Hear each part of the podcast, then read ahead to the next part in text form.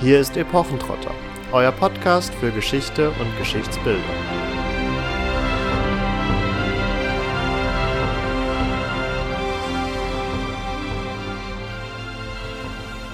Hallo und herzlich willkommen zu einer neuen Folge Epochentrotter. Nachdem wir uns schon mit historischen Romanen, zahlreichen Serien und Filmen und auch dem ein oder anderen Computerspiel auseinandergesetzt haben, wird es Zeit, die Runde der Medien etwas zu komplettieren und uns mit Comics auseinanderzusetzen. Der ein oder andere von euch wird ziemlich sicher in seiner Kindheit geprägt worden sein von historischen Klassikern wie Prinz Eisenherz oder auch Asterix, die auf viele von uns einen starken Einfluss hatten, was das Geschichtsbild angeht. Nicht zuletzt deswegen glauben auch viele heute noch, dass Cäsars Legionäre Schienenpanzer getragen haben, was nicht so ganz der Realität entspricht.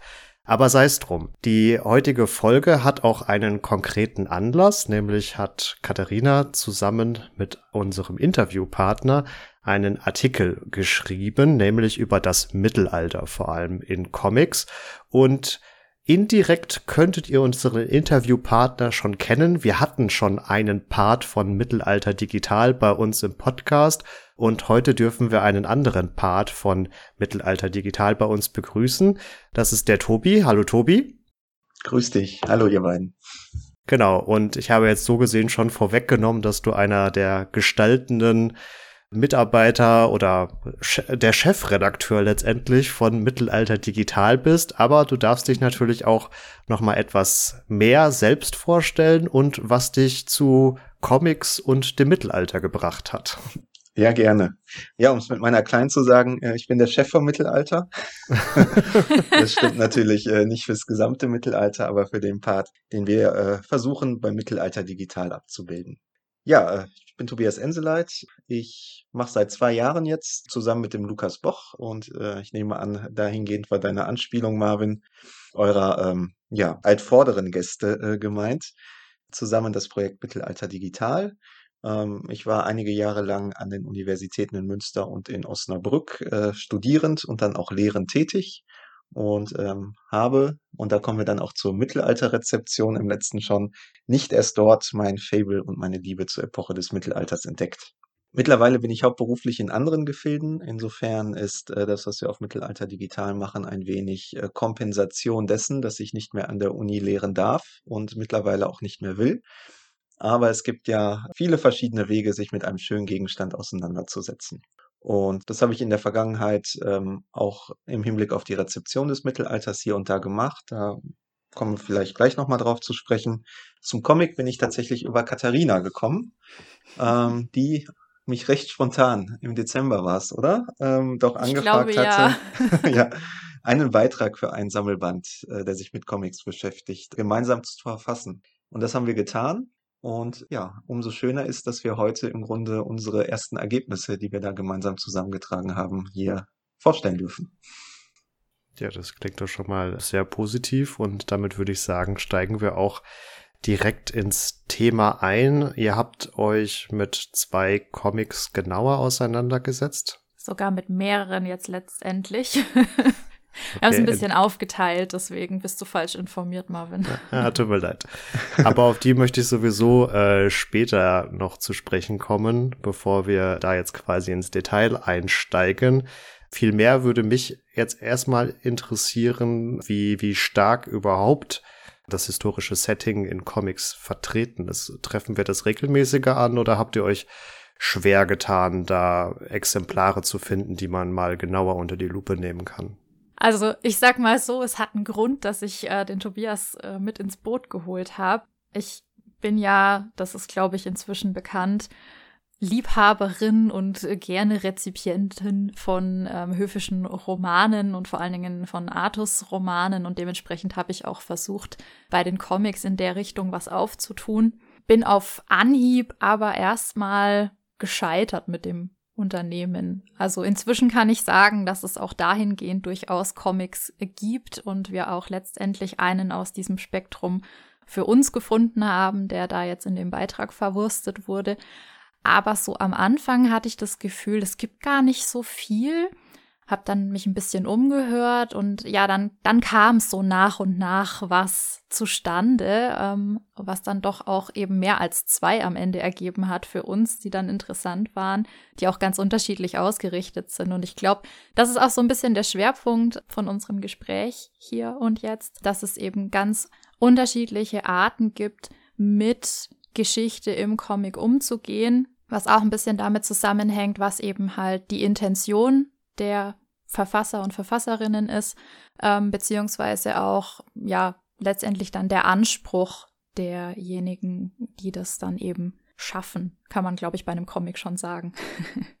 ja, aber vielleicht kann, kann der Tobi ein bisschen konkreter was noch sagen. Ähm, du hast nämlich am Ende noch einiges mehr aufgetrieben, als ich angeschleppt habe. Um das vielleicht schon mal zu sagen, ich habe einen Comic gefunden, der ähm, sehr Fantasy-lastig das Ganze angeht und einen, der eben dann aus dem großen, großen Spektrum der Artus-Legenden schöpft und ähm, eine Figur ganz besonders ins Zentrum rückt, aber dazu gleich noch mehr. Ja, also ähm, als du mich angefragt hattest und ähm, ich entschuldige uns beide, glaube ich, äh, von vornherein. Also ähm, so schätze ich dich jedenfalls auch ein durch unsere Zusammenarbeit wir sind jetzt nicht die versiertesten Comicleser. Also du hattest ja die, die äh, lange Medientradition schon angesprochen, Marvin. Es gibt ja schon Comics aus den 30ern und davor ja auch noch, die wir auch alle kennen. Ob das jetzt ein Prinz Eisenherz ist, den hattest du erwähnt, oder auch fürs Mittelalter den Häger, der gerade in, in meiner Kindheit so in den 80er, 90ern äh, recht beliebt war und davor wahrscheinlich auch. Wenn man sich näher damit beschäftigt, dann tut man aber ähm, doch sehr viel an Comics und Graphic Novels auf, die es gibt die man jedenfalls, wenn man nicht versiert ist in dem Feld oder nicht ähm, sehr belesen, nicht auf dem Schirm hat. Ähm, das kann man sich, glaube ich, tatsächlich ein bisschen so vorstellen wie bei den Videospielen oder bei den Spielfilmen auch. Ähm, wenn man gefragt wird, kennst du einen Mittelalterfilm? Dann fallen einem bestimmt so zwei, drei, vier, fünf ein aus den letzten 20, 30 Jahren, die man auch gerne gesehen hat. Wenn man sich aber anguckt, was da tatsächlich äh, jedes Jahr an, an Mittelalterfilmen erscheint, ähm, auch an, an ich nenne mal B-Movie-Produktionen oder mit einem etwas anderen Anspruch, dann ähm, ist die, die Masse einfach sehr viel höher. Und das ist ein Problem bei den Comics für uns gewesen, genauso wie das auch für alle anderen Medien ist. Das ist ein überaus großes Feld mit einer langen, ja fast jahrhundertelangen Tradition selbst. Also auch in diachroner Perspektive kann man da schöne Sachen aufzeigen, wenn man eben die Expertise hat und sich da gut auskennt. Da will ich uns ein bisschen außen, außen vornehmen. Aber es ist eben auch ein sehr heterogenes Feld. Und äh, Katharina hatte das gerade schon kurz skizziert sowohl was die Art der Inszenierung angeht, also um laienhaft zu sprechen, einfach wie das gemalt ist und gezeichnet ist. Da gibt es ja ähm, 100 verschiedene Wege, die wahrscheinlich auch alle ihre eigene Tradition haben und äh, manche wahrscheinlich aus dem asiatischen Bereich kommen, andere eben nicht. Aber auch was den Anspruch angeht, ja, in der Art Geschichte zu inszenieren. Und deine Eingangsfrage, Marvin, kann ich gar nicht beantworten, also wie viel das jetzt irgendwie prozentual ist, aber es gibt jede Menge Comics, die sich mit Geschichte nicht nur mit mittelalterlicher Geschichte, ähm, du hattest ja Asterix und Obelix auch schon erwähnt, eben auch mit Antika, aber auch mit anderer Geschichte, mit anderen Epochen eben beschäftigt. Und wir standen dann vor der großen Schwierigkeit in Anbetracht der ähm, recht harten Deadline, was diesen Beitrag angeht, eine sinnvolle Auswahl zu treffen, wie wir einfach beschreiben und auswerten können. Und ich glaube, da kommen wir gleich nochmal konkret zu. Das haben wir äh, versucht zu machen. Wir haben die Comics, die uns unter die Finger gekommen sind. Und wir können gleich nochmal vorstellen, welche das sind, geclustert, um über diese Clusterung, über dieses Aufteilen von Comics eben, ja, möchte ich sagen, Erkenntnisgewinne zu ziehen, äh, durchaus auch in intermedialer Perspektive.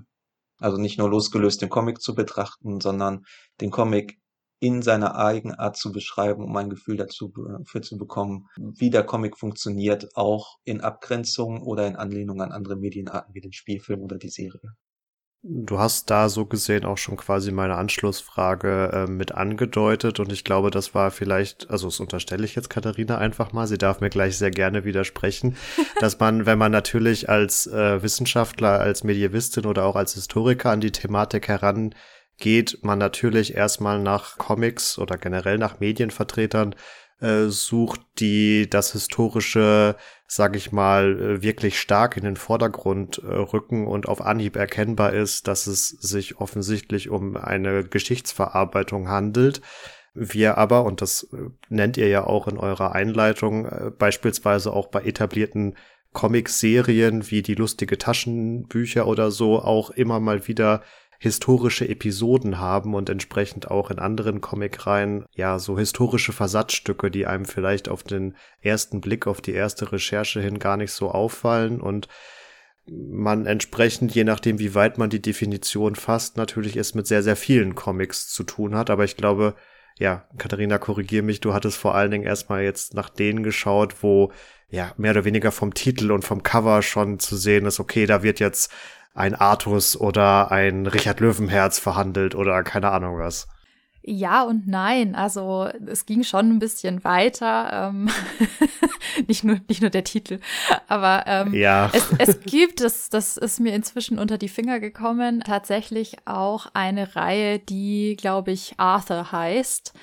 Das ist aber nicht mehr unbedingt dann als wirklich historisch zu bezeichnen. Also das ist dann eigentlich für, für meinen Geschmack reine Fantasy, die sich einfach nur Figuren Namen bedient, also gar nicht mehr auch wirklich der, der Zuschreibungen, die man dann mit einem Garwein oder eben König Artus oder so verbindet, sondern das ist dann eine, ja, mit dem Schwert meuchelnd durch die Gegend ziehende Bande, die ähm, natürlich dann trotzdem irgendwie im Sinne der Gerechtigkeit agiert, aber das hat dann mit dem historischen Kern dieser, dieser Legende, sofern er denn wahr ist, ähm, halt gar nichts mehr zu tun und man kann es dann auch nicht mehr auf die historisch verortbaren Versionen der, der Legende aus dem Mittelalter zum Beispiel beziehen. Genau, und ja, da war es eben ein bisschen schwierig und ich habe es dann auch über Figuren wie Merlin zum Beispiel, den wir ja als den alten Druiden oder Zauberer gut kennen, äh, versucht und hab den dann sogar im Marvel Universe gefunden. Ich weiß leider nicht genau in welchem Band, aber er taucht in einem Gespräch mit Dr. Strange auf und das finde ich ganz passend an der Stelle, weil ja jetzt dann auch demnächst da die Fortsetzung in die Kinos kommt. Und ja, fand das ganz witzig, dass da also durch irgendeine Zeitschleife, fragt mich nicht wie genau, auf jeden Fall auf einmal Merlin mit Dr. Strange in New York offenbar in einem Gespräch ist und ähm, ja, da so in dieser typischen Manier dargestellt ist, auch wie wir das zum Beispiel von Disney kennen aus Die Hexe und der Zauberer, also wirklich so mit einem schweren Mantel voller ähm, Runen und, und irischer Knoten mit langen weißen Haaren und Bart. Also so findet man das nicht unbedingt in allen Comic-Verarbeitungen. Und der hat auch eine eigene Serie und also ich habe dann da auch versucht, irgendwie weiterzukommen, aber habe das dann sein lassen, weil das eben nur zum Teil wirklich dann noch was Historisches hat. Und wir haben dann eine ganze Reihe eben besser passender Comics mhm. gefunden, die auch viel stärker dann in das reingehen, was du, was du gerade meintest, Marvin, ähm, dass es eben wirklich als historisch auch erkennbar ist. Ich glaube, das ist die große Schwierigkeit oder ähm, die Herausforderung ähm, generell in der Beschäftigung mit populärkulturellen Medien. Also es gibt ja einen ganzen Satz, auch in anderen äh, medialen Gattungen wie dem Spielfilm und der Serie, wo, und äh, das ist jetzt auch ein gesetzter Begriff mittlerweile in der Forschung, Geschichte oder Mittelalter eben zur Kulisse wird. Und ähm, das funktioniert immer über dieselben Marker, ist ein Begriff, den auch die Forschung benutzt, um zum Beispiel Mittelalter kenntlich zu machen. Also die Burg der Ritter, der König, der böse äh, Bischof, you name it. Und ähm, dadurch ist wenig genug gewonnen in der Beschreibung, sich solche Sachen einfach anzugucken. Das kann man konstatieren. Man weiß auch, dass hier Allgemeinplätze verhandelt werden, um einen bestimmten Erwartungshorizont und auch einen Erzählhorizont gegebenenfalls seitens der Rezipienten zu inszenieren. Aber aus Blick äh, einer wissenschaftlichen Betrachtung kommt man dann schon ans Ende weil was möchte man mehr machen? Ähm, jetzt ist es natürlich sehr reizvoll und deshalb war das ein schönes Beispiel, Katharina, einfach um, um ähm, ja die Weite des Spektrums aufzuzeigen. Also das Mittelalter auch andere Franchises kapern kann, ob das jetzt die lustigen Taschenbücher sind äh, oder das Marvel Universe. Ähm, aber das ist halt eben immer sehr punktuell in diesen Bereichen. Einfach um mal was anderes zu machen, vielleicht weil andere Settings oder das genuine Setting auserzählt sind.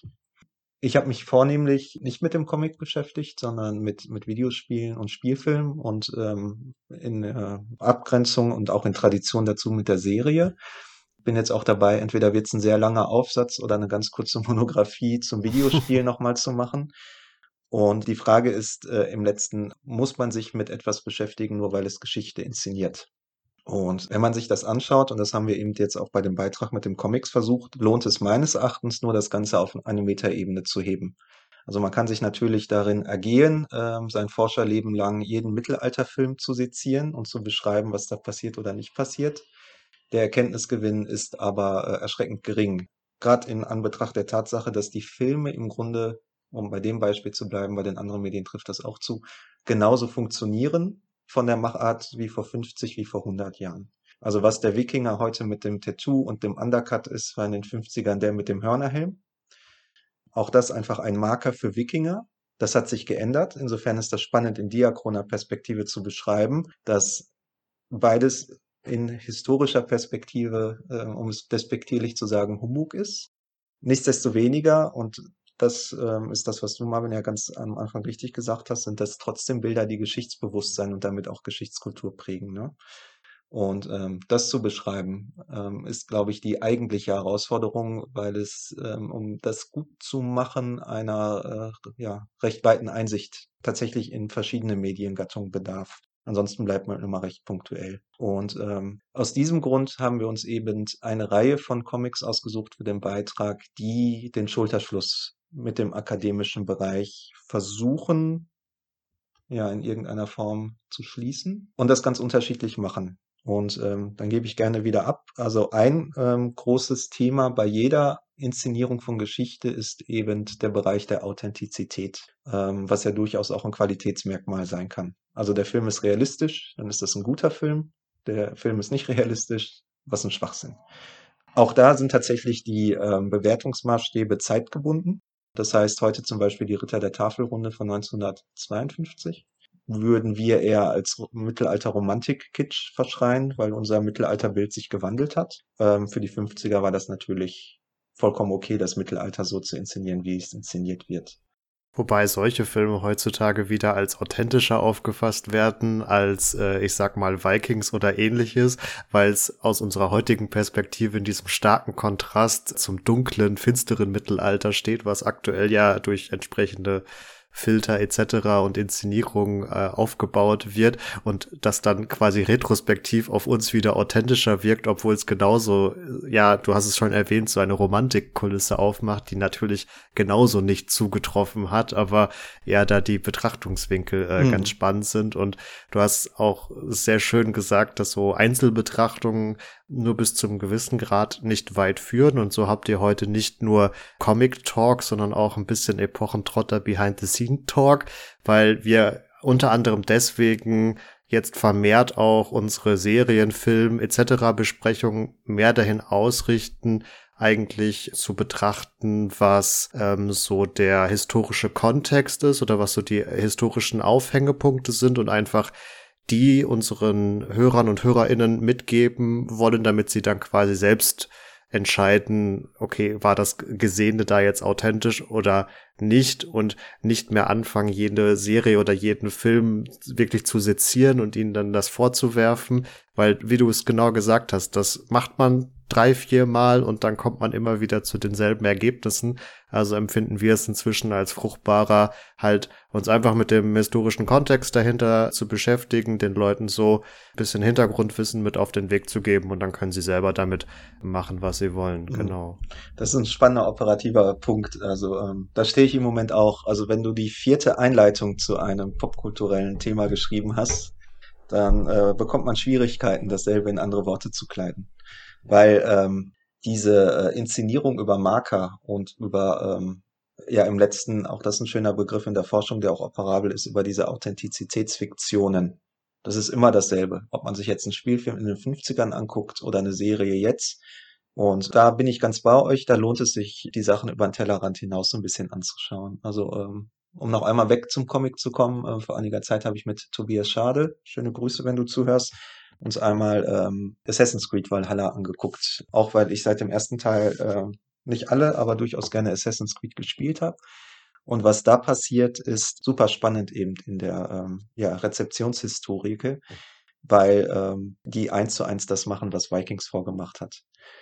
Und das ist kein Mittelalterphänomen, wenn man sich den ähm, Odyssee, den Vorgänger, anguckt, dann ist zum Beispiel das Intro ähm, sehr nah an dem, was 300 inszeniert, von dem wir alle wissen, dass jedenfalls die Comic-Adaption, und da wären wir wieder beim Thema, äh, natürlich sehr weit äh, hergeholt ist.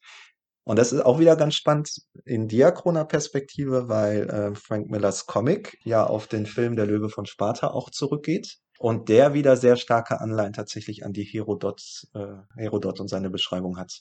Und das wird irgendwann ein, ein ganz krudeliger, gordischer Knoten von authentischem Quellenbezug über Adaption und Brechung auch in neuen Darstellungskategorien. Und das ist ein Unterschied, so viel dürfen wir, glaube ich, spoilern, Katharina, den wir meinen jetzt spezifisch für den Comic ausgemacht zu haben. Also auch im Hinblick darauf, wie Authentizität erzeugt wird, also in der Regel über Fotorealismus. Und da sind wir bei dem, was du auch gerade sagtest, äh, Marvin, das finstere Mittelalter, das ist schon, äh, Monty Python hat das 1975 schon, schon vorne weggenommen, ist halt jetzt dreckig und brutal. Und wir alle kennen äh, Game of Thrones und Witcher. Und da merkt man auch, dass die Fantasy immer wieder eine Rolle spielt. Und wenn da keine Leute irgendwie möglichst unschön ums Leben kommen, dann ist das kein echtes Mittelalter da müssen wir irgendwie mit umgehen als, als Wissenschaftler und damit was machen. Ne? Ja. Genau, und weil wir auch natürlich dem Ganzen Rechnung tragen wollten, was jetzt schon gesagt wurde, was wir auch in verschiedenen Serien und Filmbesprechungen schon durchdiskutiert hatten, haben wir auch eben zwei Beispiele aus dem Comic Mittelalter-Verarbeitungsbereich genommen, die da Broceliant heißen. Das ist eine Reihe ähm, mit Bänden, die einzelne Geschichten erzählen, aber immer in dem gleichen Schauplatz, also in dem Wald von Broceliant den ihr heute noch in der Bretagne finden könnt. Auch die Quelle von Barenton könnt ihr da noch besichtigen. Ähm, wenn ihr da reinschreit, dann begegnet euch kurz darauf der Mann eures Lebens. so heißt zumindest die Legende. Ähm, damit wirbt auch die ähm, Bretagne, ähm, was die Tourismusseite angeht. Das fand ich sehr witzig. Und der andere Comic ist mit dem Namen Lancelot schon sehr sprechend und zeigt euch auch, dass ich da also hängen geblieben bin, was den Artus-Kontext angeht. Sehr schön ist, dass da sich beide Bände oder beide Comics haben verbinden lassen, weil nämlich in dem ersten Band von Broceliande auch die Dame vom See und Merlin eine Rolle spielen, die auch dann eben bei äh, Lancelot vertreten sind, die also auch grob in den Kontext von König Artus und der Artus-Legende hineingehören. Die zwei waren also sehr geeignet, um zu zeigen, dass das Mittelalter auch gerne dann einfach nur noch eine Kulisse ist und da werden dann sämtliche Klischees bedient. Einmal ein bisschen Fantasy-lastiger, eben mit dem idyllischen Wald-Setting, in dem sich die Liebesgeschichte zwischen Merlin und Vivian, der Dame vom See, ereignet. Und ähm, ja, Lancelot, wo dann eben das finstere Mittelalter sehr schön dargestellt ist, schon allein inszenatorisch. Also es ist die ganze Zeit irgendwie Nacht und wir haben nur Kerzen, die uns erleuchten. Wir sind im dunklen Wald oder im dämmerigen Wald, in Höhlen oder haben gar keine Beleuchtung mehr. Also es ist ständig irgendwie finster. das fand ich sehr interessant, wobei ich sagen muss, dass ich den Zeichenstil sehr cool fand. Ähm, also das ist so das, was man, wenn man in der Buchhandlung vor dem Comicregal steht oder vor den Graphic, Graphic Novels, denke ich so als den aktuell hauptvertretensten Stil findet, also relativ starke Konturen. Das, was ihr jenseits von Anime und dem japanischen Stil findet, vielleicht dann eher so als den europäisch-amerikanischen Stil zu nennen. Ich glaube, wenn ich einhaken darf, ja, ähm, unbedingt. Ähm, das schließt an dem an, wo ich gerade so ein bisschen abgebrochen bin, das ist ähm, das Stichwort Zeichenstil. Also was wir uns angesehen haben, sind alles Werke, die recht unterschiedlich daherkommen. Und das ist, ähm, wie wir meinen, eine Eigenart des Comics oder der Graphic Novel und daran anschließend tatsächlich auch an Serienadaption. Also wenn man irgendwie an die Finnland-Saga denkt, die ist, ist eine japanische Graphic Novel, die jetzt 2019, glaube ich, dann auch als äh, Anime-Serie inszeniert worden ist. Dann haben wir ganz viele künstlerische Eigenheiten, nenne ich das mal, wie man Sachen darstellen kann und die unterordnen sich nicht der Voraussetzung oder dem Anspruch, Authentizität über die Darstellung zu suggerieren. Ähm, anders jetzt als im Film, also auch der kann freier sein, aber dann weiß der Rezipient, es ist hier eine Art von, von künstlerischer Inszenierung des Mittelalters. 300 hatten wir gerade genannt. Das ist ja auch eine Art von Kunst tatsächlich, von recht gewalttätiger Kunst, aber ähm, doch von auch irgendwie einer Bild, bildgewaltigen Inszenierung. Und hier den Anspruch irgendwie zu haben, dass das, was man darstellt, dass das authentisch sei, das haben wir da nicht rausgelesen. Selbst bei Comics, und ähm, da kommen wir gleich irgendwie noch wahrscheinlich dahin, die äh, auf anderen Wege versuchen, ja, sowas wie, wie ähm, Authentizität, Realismus, Triftigkeit oder welches Synonym, Synonym man auch immer finden mag, zu erzeugen. Das ist ganz spannend, weil der Comic sich hier als ein Medium äh, sehr viel Freiheiten in der Darstellung nimmt. Ist aber auch spannend dann zu gucken, wenn äh, die Kategorie Authentizität nach wie vor wichtig sein sollte für den Comic, über welche Wege das eben vonstatten geht. Und äh, auch hier haben wir auch im Unterschied zu den anderen medialen Gattungen doch ein paar Sachen gefunden, wie das eben in diesem Medium gefunden wird. Und äh, jetzt weiß ich gar nicht, ob ich hier den Ball wieder zurückspielen darf. Katharina, zu dem Liebeswald. Ja, klingt ja verlockend, dass im anderen Comic alles düster ist. Das ist natürlich auch Programm. ja. Ja, eben genau. Also heller und, und idyllischer steht dann eben dieses äh, Waldszenario mit Broceliande, ähm, wo diese Figuren mit Namen Vivian und Merlin schon auch die gängigen Zuschreibungen, gerade so aus Bearbeitungen ähm, am ausgehenden Mittelalter, wie von Thomas Mallory, eben Le Mort d'Arthur, kennt ihr wahrscheinlich alle, ähm, spätestens wenn ich euch sage, dass das genau die Vorlage ist, die Hollywood immer benutzt, ähm, mit King Arthur oder dem letzten Arthur-Film. Also da stützt man sich immer drauf. Also wenn Mordred vorkommt und Morgaine oder Morgan, je nachdem, dann ähm, sind wir eigentlich ähm, meistens bei einer Mallory-Adaptation. Und genau das ist auch letztendlich bei diesen, bei diesem Comic der Fall, wobei sich hier, und das fand ich ganz spannend, dann doch sogar eine relativ genaue Verortung in der französischsprachigen mittelalterlichen Literatur hat finden lassen. Und zwar ist das die Suite de Merlin. Und das wiederum gehört zum Komplex des Lancelot en Prose, also des Prosa Lancelot auf Französisch. Und das ist ein, ich glaube, fünfteiliger Zyklus, ja genau, wo jetzt diese Suite de Merlin eine sehr ausführliche Variante ist des zweiten Teils.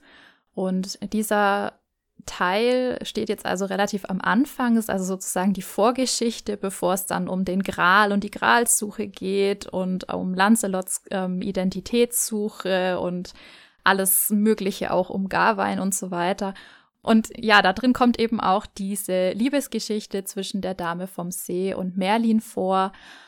Und oft ist es auch so in der französischsprachigen mittelalterlichen Literatur, dass Morgan und Vivian in eins fallen und das macht der Comic eben hier nicht, sondern er gibt der Dame vom See nur die ganzen positiven Zuschreibungen und lässt das ähm, Negative weg. Jetzt haben wir bei diesem von mir schon öfter erwähnten Lancelot-Comic ähm, was noch viel tiefer gehendes, was die Figuren angeht, dass die eben wirklich aus diesen mittelalterlichen Epen rausgezogen sind und jetzt nicht nur Name-Dropping-mäßig äh, als eben Gawain, Parzival, Artus, Guinevere und so weiter bezeichnet werden, sondern die haben auch immer entsprechende Zuschreibungen. Das heißt, wir haben dieses typische Liebesdreieck zwischen Lancelot, König Artus und Königin Guinevere. Wir haben den Druiden Merlin, der von Morgan gefangen gesetzt wird in so einer Art Parallelwelt, in einer Höhle und äh, sie entzieht ihm die Macht, um sich dann mit den Sachsen verbinden zu können und Camelot an sich zu reißen und zur legitimen Herrscherin über ähm, Britannien zu werden. Ihr Sohn Mordred ist auch mit von der Partie und ja, eben die bekommen einfach diese ganz typischen, bestens bekannten Charakteristika, aber auch ja Handlungs, Handlungsräume. Und das Besondere da ist jetzt sozusagen der Twist, den dann ähm, die Macher und Macherinnen über die Hauptfigur da reinbringen. Und zwar Lancelot klingt ja jetzt erstmal nach einem typischen Artus-Ritter, also einem männlichen Ritter. Jetzt ähm, ist der Twist aber da drin zu sehen, dass aus diesem männlichen Ritter zumindest dann im letzten Band, eine Frau wird. Und es wird aufgedeckt, dass äh, dieser Ritter, der die ruhmreichsten Taten im Namen von Camelot ähm, begeht, eigentlich schon immer eine Frau war und nur durch Zauberei diese Illusion aufrechterhalten wurde. Und daraus entspinnt sich dann eine ganze Problematik. Und das war sehr interessant, und das sind wir jetzt wieder beim wissenschaftlichen Aspekt, weil man da eben sieht, dass der aktuell auch in Filmen ganz oft verhandelte Gender-Diskurs auch eben vor dem Comic nicht Halt macht und dann eben auch in Anführungszeichen historische Figuren zumindest historisch-literarische Figuren, auch da eben instrumentalisiert werden letztendlich, um dann so eine Thematik zu verhandeln. Ja, ich glaube, das ist auch das Reizvolle gerade an solchen Geschichten. Ähm, in irgendeiner Form da, das Altbekannte und ähm, die Figuren kennen wir fast alle, ja, seit unserer Kindheit ganz gut, in vielleicht auch nur in Nuancen, aber doch in ein neues Setting zu überführen. Und ähm, auch das ist jetzt nichts bahnbrechend Neues, was der Comic da macht. Also wenn man sich Cursed anguckt, die Netflix-Serie von 2019, glaube ich, die, glaube ich, abgesetzt ist. Ähm, jedenfalls scheint keine neue Staffel zu kommen. Dann ähm, hat ich man muss dich ja korrigieren, 2020, weil es gab schon unseren Podcast und wir haben eine Episode Genau. dazu gemacht, die wir euch Sehr in den gut. Show Notes verlinken. prima. Dann ist gut, dass ich es erwähnt habe. genau. Aber was man hier sieht, ist eben, dass eben auch bestehendes Figurenmaterial ähm, adaptiert wurde und auch neu besetzt wurde, tatsächlich inhaltlich. Und auch hier ist wieder ganz spannend, wie äh, intermedial jetzt auch innerhalb der Serie das funktioniert, einfach durch die Besetzung der Merlin-Figur, äh, durch denjenigen Menschen, der den Floki in Vikings gespielt hat und dadurch ohnehin einen Ruf eines etwas verrückteren, exzentrischeren Außenseiters äh, innehat. Und auch das ist etwas, was wir für den Comic so nicht feststellen konnten, was aber vielleicht für andere Medien ist, dass wir durchaus immer nach, möchte ich sagen, Rezeptionsaltern äh, Gesichter vom Mittelalter haben. Also das werdet ihr auch kennen, ähm, wenn man sich überlegt, in wie vielen mittelalteraffinen Filmen, natürlich noch sehr viel mehr, äh, aber auch vornehmlich da Sean Bean gespielt hat. Nur ein Beispiel von vielen. Was dann am Ende zum Beispiel dazu führt, dass er ähm, durch seine, ihr kennt das sicherlich, ist vielleicht aber generell ein bisschen unbekannter, äh, Filme wie Black, äh, Black Death, also dieser, dieser Horror-Pest-Film, dazu dann auserkoren wurde für A Plague Tale, äh, für den ersten Teil des Videospiels, ähm, ja, diesen, diesen Werbeclip zu sprechen. Und ähm, hier muss man schon viel Transferleistung dann als Rezipient haben, zu sagen, ah, Sean Bean, ja, das ist Mittelalter. Und ähm, ich als großer Sean Bean-Kenner weiß dann, ja, das ist auch das finstere Mittelalter mit Pest. und das Spiel hat genau das, das CG, das Thema dann eben auch. Und äh, das wird dann ziemlich rund. Und das haben wir allen Orten irgendwie. Und ich glaube, das zu beschreiben, ist, ist ähm, der eigentliche Spaß an der Sache. Weg, weg vom Einzelwerk zu so einer Gesamtshow zu kommen. Das ist eigentlich ein sehr schönes Stichwort, um ähm, jetzt mal von den schlechten Beispielen ähm, hin zu den guten. Ja, also, also so eine Wertung möchte ich gar nicht aufmachen. Hauptsache, es macht Spaß beim sagen, Lesen genau. und Ja. irgendwie bekommt man ja zumindest vielleicht Lust, sich näher mit dem Mittelalter zu beschäftigen, egal was man für einen Hm. Mittelalter-Comic liest. Also hin zu den, wie haben wir es genannt, akademischen, historischen Comics, die also schon dieser Betitelung nach offensichtlich einen anderen Anspruch haben. Und das merkt man schon. Wir haben einen Comic dabei, der ist aus den 1980ern, ich glaube von 84 oder 86 ursprünglich, der da heißt Guillaume le Maréchal. Und wer uns regelmäßig hört, dem ist dieser Name jetzt natürlich sofort ein Begriff.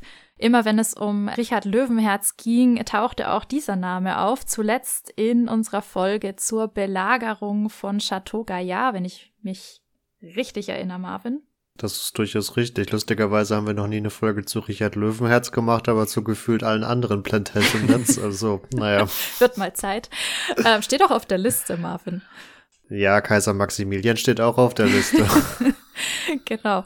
Also jedenfalls ähm, gibt es einen Comic, der dieser sehr wichtigen Figur der englischen Geschichte gewidmet ist. Und zwar ist da im Team der Macher ein Name, und zwar Georges Duby, der unseren französischsprachigen HörerInnen ähm, auch ein Begriff sein dürfte. Das ist nämlich ein sehr bekannter Historiker im französischsprachigen Raum, der viel fürs Mittelalter geforscht hat und auch einer der letzten ist, der sich mit Guillaume näher beschäftigt hat, der auch also da wirklich richtig geforscht hat.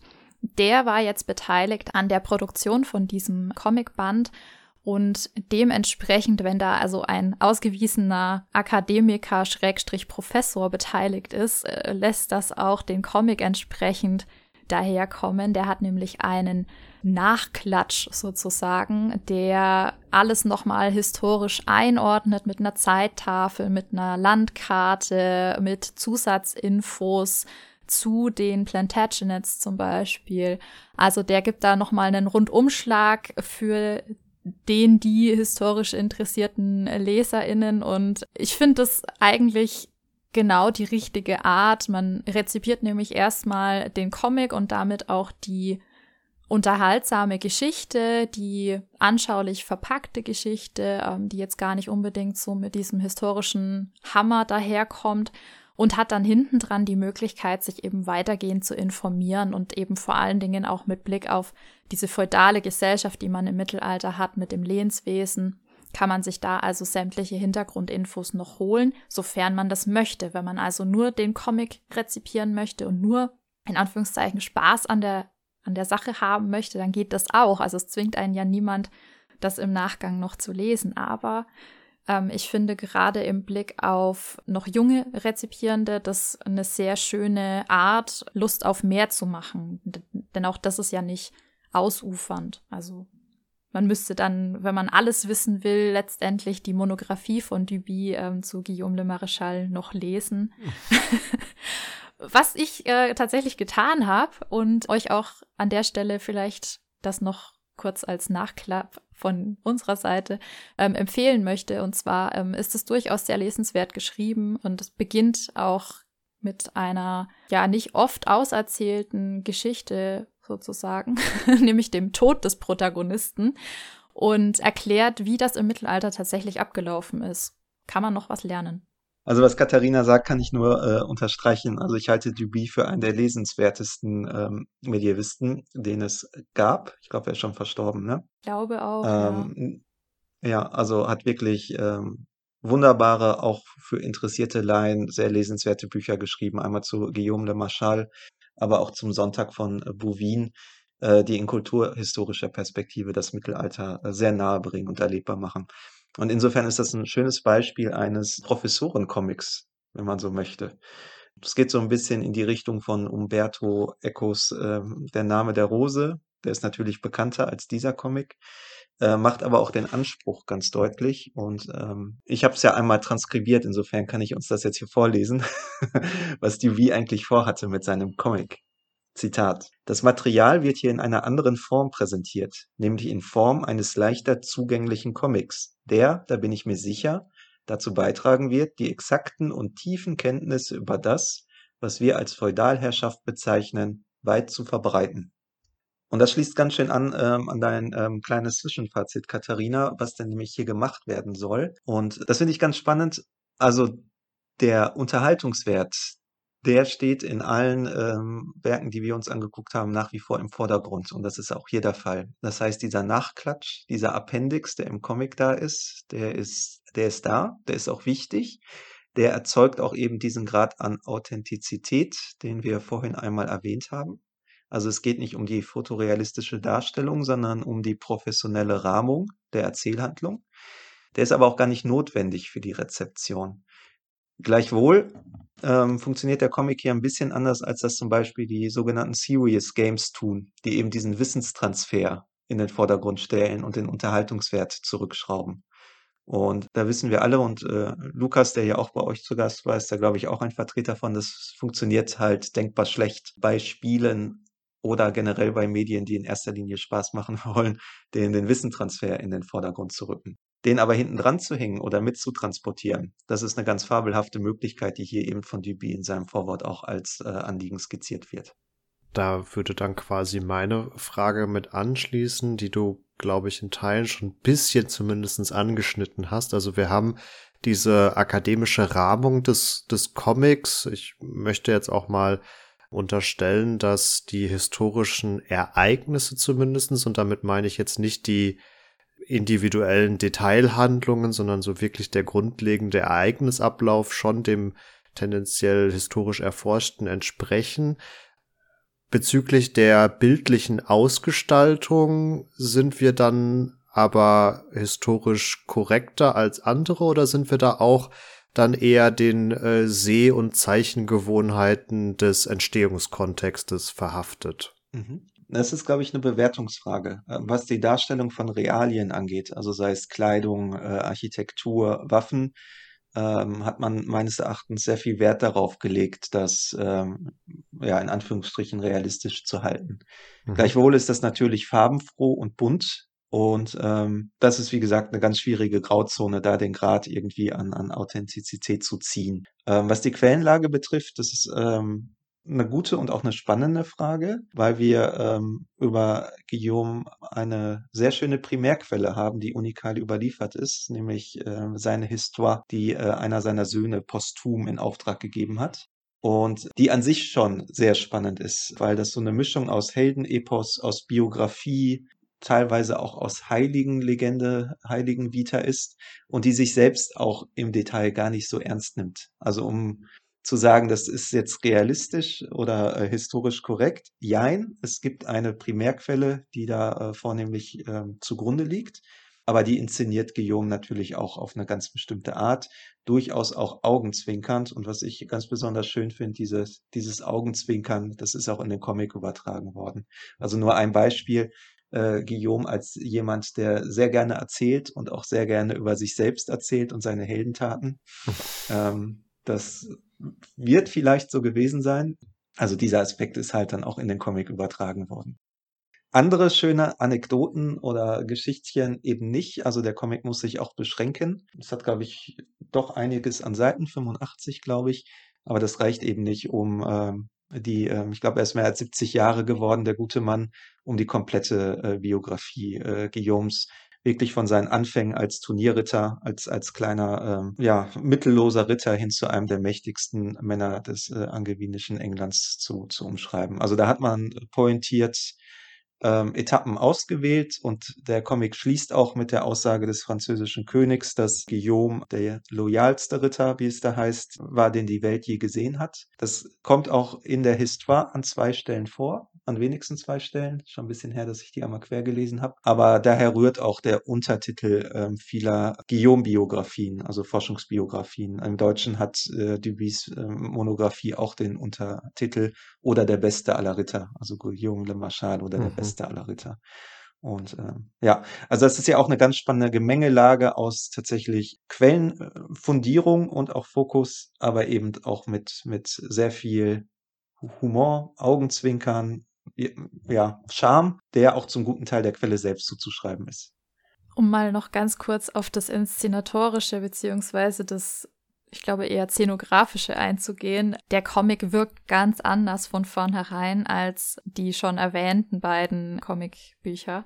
Er ist einfach komplett ohne Schwarz. Also ich habe ich hab mhm. immer wieder nochmal geblättert und nochmal geschaut und nochmal und nochmal. Das kann doch nicht sein. Also ihr findet grau, aber nur hellgrau und das war's. Also es existiert nichts, was man als finsteres Mittelalter interpretieren könnte. Und ich würde fast meinen, dass es durchaus absichtlich geschehen ist, nicht nur aufgrund der Sehgewohnheiten, die so die 1980er eben, was den Comic angeht, mit sich bringen, da gibt's ja auch andere, die man jetzt hier nennen könnte. Also so zum Beispiel, wie, wie ihr das auch bei Lucky Luke findet. Also es ist einfach farbenfroh und fröhlich und kommt also ohne diese triste Stimmung aus.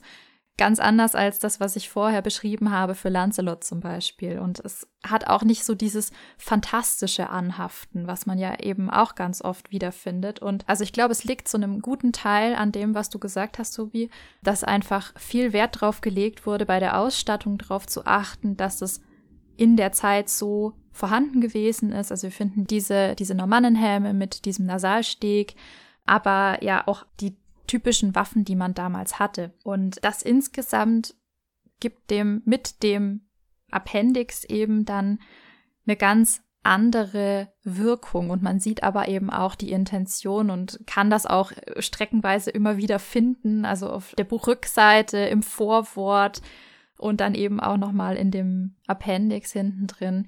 Ähm, da wird einem das auch immer wieder erklärt, was es denn damit auf sich hat. Ich glaube, das ist ein schönes Beispiel. Also ähm, mir ist das gar nicht so ähm, aktiv aufgefallen, aber es stimmt, es, es fehlt halt jede Düsternis. Und damit haben wir natürlich hier ein heroisches, heroisch, heroisches Mittelalter. Marvin kann man cutten. was natürlich ähm, auch äh, durch die Quelle einfach bedingt ist, ne? ähm, was im Grunde auch ein, ein heldenepischer Text ist und spezifisch tatsächlich ein, ein äh, romantisches Mittelalter auch transportiert. Also auch Gewaltdarstellung ist da sehr zurückgeschraubt. Da kann man natürlich jetzt gucken, wie in den 80er Jahren auch Filme funktioniert haben und wir haben ja eben diesen Umbruch schon ein bisschen vorher in den 70ern, was was die äh, Gewaltdarstellung angeht, die dann irgendwann äh, wirklich mittelalterlich äh, geworden ist. Thomas Scharf, ne, so, so heißt der Mann, äh, hat ja geschrieben einen ähm, ja recht einleuchtenden, auch richtigen Aufsatz äh, mit dem Titel Wann wird es wirklich mittelalterlich? Und da hat er eben dargestellt, dass eben auch, dass das Finstere und Brutale Einzug gehalten hat. Wiewohl erst ab den 70er Jahren. Also Monty Python konnte es schon in irgendeiner Form in eine Karikatur überführen. Also man denkt an den schwarzen Ritter, der ähm, dann ohne Beine und ohne Arme im Einigen wir uns auf ein Unentschieden. Einigen wir uns auf ein, ja. ähm, aber 20 Jahre vorher war das noch kein Thema. Also wenn man sich anguckt, wie, wie Richard Thorpe mit, mit Robert Taylor das Mittelalter inszeniert hat, das war noch eine ganz andere Nummer. So. Ja, da konnte man quasi froh sein, wenn man einmal in der Brust so ein verstecktes Blutpaket hatte und das passiert irgendwie zweimal im Film und das war's. Ja. Ähm, das führt uns aber vielleicht äh, ganz schön äh, zu einem weiteren Beispiel mit Anspruch. Wir haben uns natürlich nicht nur den Guillaume angeguckt. Vor gar nicht allzu langer Zeit ist eine wirklich schöne Graphic Novel mit dem Titel Hammerburg entschieden äh, vom Autor und Zeichner Jens Natter, die im Kontext einer Sonderausstellung in Hamburg mit dem Titel Mythos Hammerburg entstanden ist. Und was wir hier ganz spannend fanden, ist einerseits, dass wir hier ein ja ein Beispiel haben, was im Kontext einer wenigstens mit wissenschaftlichem Anspruch ausgerichteten Veranstaltung eben eine Ausstellung entstanden ist, die aber auch gleichzeitig äh, eben über diese äh, flankierenden Nachklatsche, um mit Katharina zu sprechen, verfügt. Das ist nämlich einmal ein Vorwort von Rainer Maria Weiß. Das war und ist wahrscheinlich noch der Landesarchäologe in Hamburg. Also hier hat Jens Natter, der selbst kein Akademiker ist, wie zum Beispiel Duby, sich ja Rat und, äh, wenn man so möchte, auch ein bisschen Legitimierung geholt, das, was er da macht, in, in einer Form zu inszenieren. Wir haben am Ende aber auch im Appendix eine Zeittafel. Wir haben die Verortung auch gezeichnet, der Hammerburg im äh, heute im heutigen hamburgischen Stadtbild. Wir haben aber auch eine Figurenauflistung, bei der gesagt wird, welche Figur, die im Comic vorkommt, historisch ist und welche erfunden ist. Und was hier ganz spannend ist, ist auch im Hinblick auf die Inszenierung. Die ist, äh, ich könnte mir vorstellen, dass wir einfach mal auch so ein Cover oder so äh, in irgendeiner Form verlinken, da sieht man das schon. Die ist zeichnerisch sehr spannend gemacht, weil die arbeitet komplett in Schwarz-Weiß, äh, teilweise mit, mit Bildern, Miniaturen, die über die ganze DIN A4-Seite gehen, die ineinander verschachtelt sind. Die hat in der Form einen ganz anderen Anspruch in der, in der Darstellung. Da soll auch nichts historisch sein, jedenfalls nicht in der Art der Zeichnung. Das, was dargestellt wird, dann schon wieder eher. Also ausgehend von den Grabungen, die man am Standort der Hammerburg gemacht hat, hat man natürlich auch Erkenntnisse darüber gewonnen, wie diese Burg dann um 840, also bevor die Wikinger das äh, einmal geplündert und niedergebrannt haben, ausgesehen haben mag. Und auch hier kommt viel zusammen. Also einerseits durchaus dieser ja, dieser Anspruch und damit auch der Impact aus dem akademischen Bereich, aber gleichzeitig eine auch sehr augenzwinkernde Adaption der äh, Ansgar Vita. Also der heilige Ansgar ist der heimliche Protagonist ähm, dieser Graphic Novel, der als Missionar des Nordens natürlich bis heute bekannt ist. Der, das muss man aber ehrlicherweise sagen, von Jens Natter jetzt nicht sehr heroisch dargestellt wird. Also das, äh, den muss man schon lieb haben. aber auch das sorgt natürlich für eine ja, das macht einfach Spaß und äh, bringt ganz viel Humor eben in diese Geschichte rein. Und bekommt natürlich eine gewisse Situierung oder bekam diese Situierung äh, durch den Kontext der Sonderausstellung. Man muss jetzt sagen, die, dieser Kontext ist nicht mehr gegeben, also die Sonderausstellung ist ja vorbei. Gleichwohl durch, durch den Appendix und das Vorwort bleibt die, bleibt die akademische Rahmung natürlich erhalten, auch für alle zukünftigen Leser. Also sehr empfehlenswert. Ähm, durchaus sehr humorvoll und ganz laienhaft gesprochen. Mehr kann ich in der Hinsicht ja nicht machen, auch, auch zeichnerisch ganz spannend umgesetzt.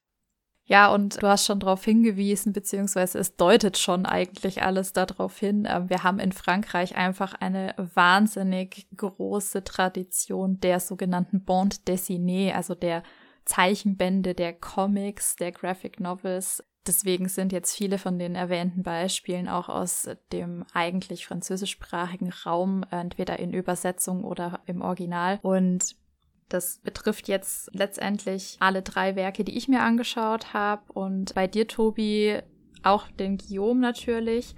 Aber du hattest neben der Hammerburg auch noch einen anderen Comic, der in den akademischen Rahmen einzuordnen ist, der sich, glaube ich, mit Luther beschäftigt. Mhm, genau, also zum Jubiläumsjahr 2017 ist auch selber Kontext wie bei der Hammerburg. Äh, wir haben einen Anlass und dementsprechend auch ähm, ein, Ausstellungsrahmen, eben ein Begleitcomic erschienen zu Martin Luther. Selbstverständlicherweise wurde auch irgendwie auf der Hammer, äh, nicht auf der Hammerburg, auf der Wartburg vertrieben mit dem Titel äh, Martin Luther, ein Mönch verändert die Welt. Und der ist ähnlich spannend in der Art, wie er funktioniert wie die Hammerburg, weil auch hier ein, ja, ein Anspruch an, an Wissenstransfer im Grunde auf jeder Seite sehr kenntlich gemacht wird. Einmal über das Figurenpersonal, das sehr dicht ist äh, mit historischen Figuren von äh, Philipp Lanchton über Kaiser Karl V., Katharina von Bora, wird man wahrscheinlich wenigstens schon einmal gehört haben, die Großereignisse ähm, darstellt, den Thesenanschlag 1517, den Reichstag zu Worms, bis zum Tod Luthers dann auch geht und ähm, er eben auch in der Art der Inszenierung wieder sehr eigen ist. Also das ist ein sehr farbenfroher Comic. Ähm, wir werden wahrscheinlich hier auch wenigstens einmal das Cover zeigen können. Da spielen auch Teufel eine Rolle. Äh, das ist ganz schön. Dämonen. Wer auf der Wartburg war, hat wahrscheinlich auch dieses Tintenklecks da an der Wand gesehen, wo Luther ja den Teufel vertrieben hat, haben soll, als er die äh, Bibelübersetzung angefertigt hat. Das alles nimmt der Comic natürlich auf, rahmt das auch, auch wieder mit einer Zeittafel. Es gibt ähm, eine Seite darüber, was im ausgehenden Mittelalter, also zur Luthers Zeit, alles noch so passiert ist. Die Entdeckung Amerikas, die Erfindung des Buchdruckes, die Figuren werden auch nochmal dargestellt. Es gibt eine Landkarte mit Stationen der Reformation. Also natürlich zu diesem äh, Anlass geht man da auch mit stolzer Brust voran, auch zu Beginn des 16. Jahrhunderts. Und das ist eine ganz feine Sache, weil diese fantastischen Elemente, jedenfalls äh, meines Erachtens, wie diese Teufel und Dämonen, dem Anspruch einer authentischen Erzählung im Grunde gar keinen Abbruch tun. Also sie rahmen das irgendwie und sie machen das anschaulich, aber es ist jetzt nicht so, so ging es mir jedenfalls, vielleicht geht es anderen anders, dass hier in der Rezeption ein Bruch ist, wo man sagt, ach je, jetzt war das aber sehr historisch und jetzt auf einmal driftet das ab.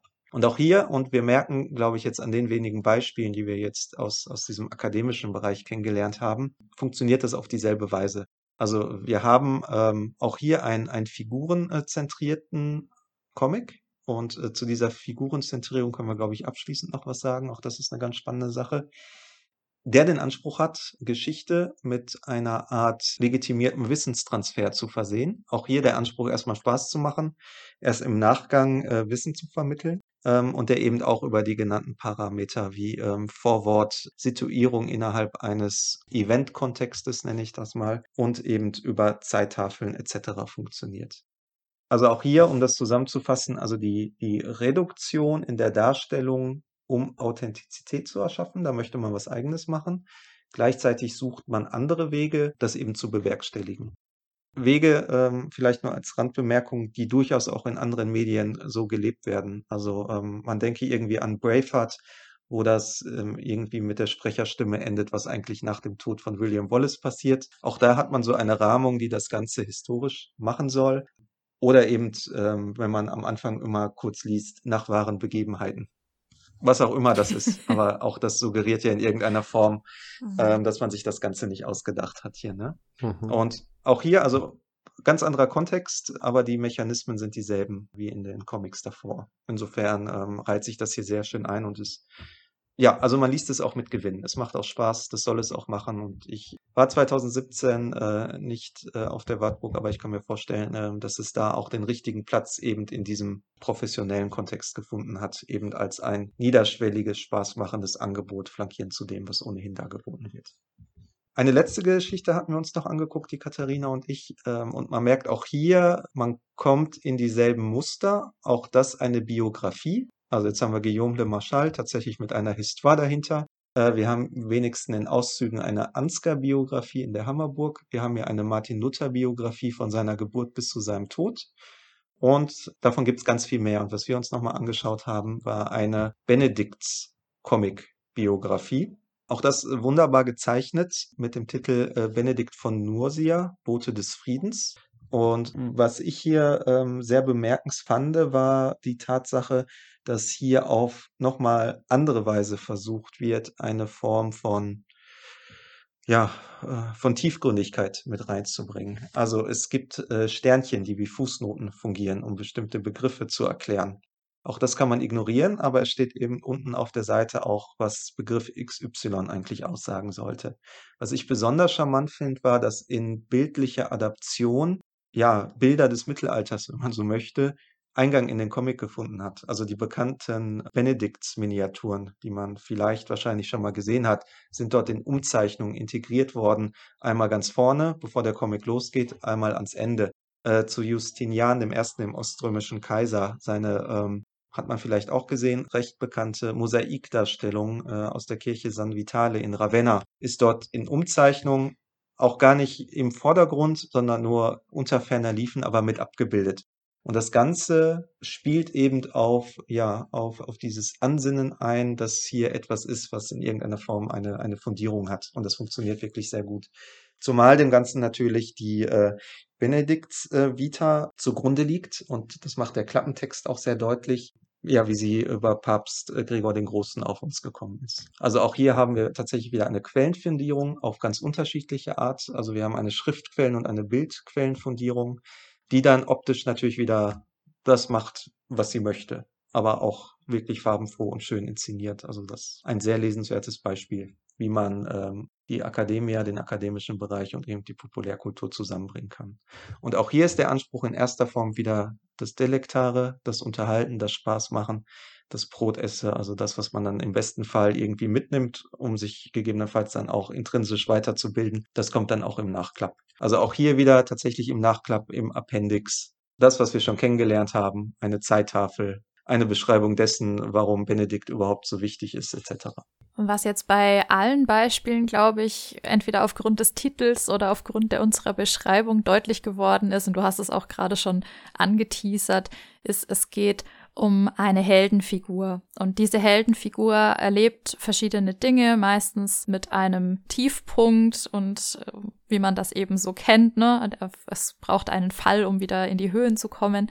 Also dramaturgisch relativ bekannt und eben je nachdem fantastisch und, und weniger historisch ausgerichtet mit Gender-Diskurs oder anderen aktuellen Diskursen oder dann eben wirklich historisch fundiert zum Teil zumindest, durch dann eben beigegebenes Material oder Sternchen oder eine Ausstellung, die drumherum gelaufen ist. Und ja, also ich persönlich fand es sehr spannend zu beobachten, wie unterschiedlich dieses Medium in der Lage ist, Geschichte zu vermitteln. Teils eben sehr klischeehaft und teils tatsächlich auch sehr bemüht, wirklich was zu vermitteln und auch zum Teil ankämpfend gegen diese typischen Mittelalterbilder wie das finstere Mittelalter und was wir euch auch in anderen Folgen schon vorgestellt haben. Genau, was äh, du sagtest, Katharina, ist eben ein guter Punkt und das ähm, war auch so die letzte Herausforderung, die wir hatten eben äh, für das Fazit dieses Beitrages. Also was machen wir jetzt mit den Erkenntnissen? Und ich hatte eingangs ja schon erwähnt, dass wir in irgendeiner Form wenigstens versuchen wollten, diese intertextuelle, intermediale Perspektive einzunehmen und beizubehalten. Und ausgehend jedenfalls von der Empirie, die wir betrieben haben, muss man sagen, dass das Medium des Comics beziehungsweise der Graphic Novel äh, im Großen und Ganzen überhaupt nicht anders funktioniert als die anderen Medien. Also wir haben eine sehr äh, große Bandbreite an äh, Heterogenität, äh, was die Darstellungsarten und was den Anspruch angeht. Ähm, das kennen wir aus dem Spielfilm, aus den Videospielen. Wir haben gleichzeitig natürlich eine eine sehr große Masse einfach an Comics, die man, äh, idealiter wenigstens einmal gesichtet haben sollte, um darüber irgendetwas aussagen zu können. Ähm, wir haben auch gleichzeitig die Schwierigkeit, und das ist etwas, was wir, glaube ich, heute noch gar nicht angesprochen haben, dass man diese Comics eben auch oft im äh, Kontext eines sogenannten oder wie man es nennen kann, eines Franchises haben. Also wenn man sich moderne äh, popkulturelle Inszenierungen ansieht, dann sieht man, dass die eben nicht äh, monomedial sind. Also wo wir früher noch den einen Spielfilm hatten, haben wir heute gleichzeitig eine Videospieladaption, eine Graphic Novel, einen historischen Roman oder genau andersrum dazu. Und äh, auch das macht es spannend, eben die, ja, die, die Einzelwerke eben im größeren Kontext zu sehen. Ähm, was, glaube ich, nochmal ganz wichtig ist zu betonen, was Katharina auch sagte, ist eben diese Figurenzentrierung, die wir jetzt über, über diese Einzelfiguren dargestellt haben, der jeweiligen Comics. Auch das ist nichts anderes. Das ist die Frage, wie man das beschreiben möchte, also auf einer Metaebene. Die anderen Medien funktionieren genauso. Und äh, für mich, ohne dass ich jetzt einen großen Fußnotenapparat aktuell dahinter machen könnte, ist das einfach, wie möchte man sagen, der der letzte Rattenschwanz, also unser Stand des, des heroischen Erzählens. Ähm, Erzählung, gerade wenn sie unterhalten soll, und ich glaube, das beginnt schon bei den ersten Texten, die wir fassen können bis heute, stellt eben einen, heute mitunter mehrere Hauptcharaktere in den, in den Fokus. Auch das ist etwas, was wir für den Fantasy-Bereich ähm, ganz prima äh, greifen können. Äh, einerseits den Einzelheros wie beim Witcher, andererseits die Heldengruppe, wie wir sie seit, seit, seit vielen Jahrzehnten, muss man mittlerweile sagen, zum Beispiel im äh, Pen-and-Paper-Bereich haben. Auch das mit Tradition dann in den Videospielbereich und in die Filme hinein. Und insofern funktioniert der Comic hier auch, auch nicht anders als die anderen Medien. Wo er allerdings jedenfalls im Detail anders funktioniert und ähm, ich hoffe, das ist ein bisschen rausgekommen, ist einfach im Anspruch der Darstellung. Und hier ist der Comic und die Graphic Novel, hier sind die beiden ähm, aufgrund ihrer Konstitution als äh, im letzten gezeichnete Werke sehr viel freier in der Darstellung und ohne das Korsett darüber in erster Linie Realismus oder dergleichen erzeugen zu wollen. Und das ist ganz spannend, eben auch in der Metaperspektive. Und ähm, das haben wir versucht heute ja auch darzustellen. Äh, was sind die Alternativen, um trotzdem ähm, Authentizität zu erzeugen. Und ja, das ist für uns jetzt im ganz Kleinen ein erster Aufschlag gewesen, sich mit dem Comic und mit der Graphic Novel zu beschäftigen und ein Fazit für uns daraus zu ziehen. Ich könnte mir vorstellen, ich hoffe es natürlich nicht, dass versiertere Menschen auf, auf breiterer Quellenbasis zu, zu ganz anderen Ergebnissen kommen. Aber das, das finden wir dann spätestens in zwei Jahren raus, wenn unser Beitrag von irgendwem zerrissen worden ist. Ja, das ist doch äh, ein schönes Schlusswort. Also ich finde es auch vor allen Dingen spannend, dass der Comic hier offensichtlich mit einem äh, szenografischen, künstlerischen Selbstbewusstsein auftritt, was anderen Medien häufig angekreidet wird und wo es dann, sag ich mal, eine Extreme einnehmen muss, wie beim letzten King Arthur mit Charlie Hunnam, wo es ja wirklich äh, sehr fantastisch zuging und man erst ab diesem Zeitpunkt es wirklich als reine Fantasy akzeptieren konnte, ohne jetzt zu kritisieren, dass da Gott weiß, was wieder dargestellt wird. Also vielleicht wäre es in der Behandlung von Filmen auch des Öfteren mal äh, sinnvoll, das unter einem zumindest visuell künstlerischen ähm, Blickwinkel zu betrachten.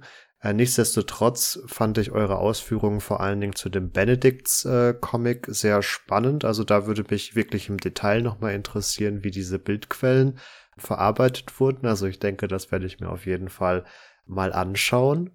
Und ja, und genau das ist ja das Ziel. Also wir haben dich jetzt schon äh, dazu gebracht, aufgrund der Thematik dir noch was genauer anzuschauen. Und das ist ja also der Anspruch dieser Comics und auch unser Anspruch mit so einem Beitrag, den wir da verfasst haben. Deswegen, ich vers versuche es mal positiver zu formulieren als Tobi gerade. Ähm, ich hoffe, dass wir in zwei Jahren andere Beiträge lesen, die das durchaus anders sehen, die wir aber vielleicht damit ähm, überhaupt auf die Spur gebracht haben. Und ähm, ich denke, dafür war unser Beitrag dann doch auch am Ende gut. und ähm, ja, ich hoffe, dass wir euch auch dazu motivieren konnten, mal in die Buchhandlung nebenan zu schauen und das Comic- und Graphic Novel-Regal zu durchstöbern. Und ihr werdet mit Sicherheit ganz viel finden, was ursprünglich ähm, aus dem französischsprachigen Raum kommt und übersetzt ist. Und Schreibt uns doch gerne, wenn ihr da ähm, auf das Mittelalter stoßt oder andere historische Ereignisse verarbeitet findet. Würde mich auf jeden Fall sehr interessieren.